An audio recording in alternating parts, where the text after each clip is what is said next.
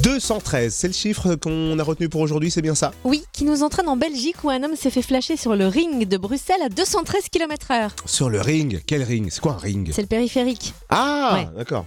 Enfin, c'est une- une- comme une sorte d'autoroute avec plein de trous, quoi. 213 km/h, elle était limitée Ouais. à combien la vitesse à la base En fait, là-bas, elle va de 70 à 120 km/h. C'est précis, hein, c'est 70 dans les tunnels, 90 ou 120 sur d'autres portions de la rocade. Et pourquoi le conducteur roulait à 213 km/h Parce qu'il avait une bonne raison. Il avait besoin d'aller aux toilettes.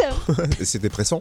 C'est une blague, Mais- c'est pas possible. Non, t'as raison, c'était pressant. Ça ressemble à une bonne blague belge et pourtant, c'est ainsi que le chauffeur a justifié son excès de vitesse devant le tribunal. Ah, mais il était sérieux alors. Ah oui, il a répondu au juge qu'il avait un besoin pressant qu'il ne pouvait attendre, ce qui n'a pas du tout attendri le juge, qui l'a condamné à 1200 euros d'amende et aussi à un retrait de permis de deux mois.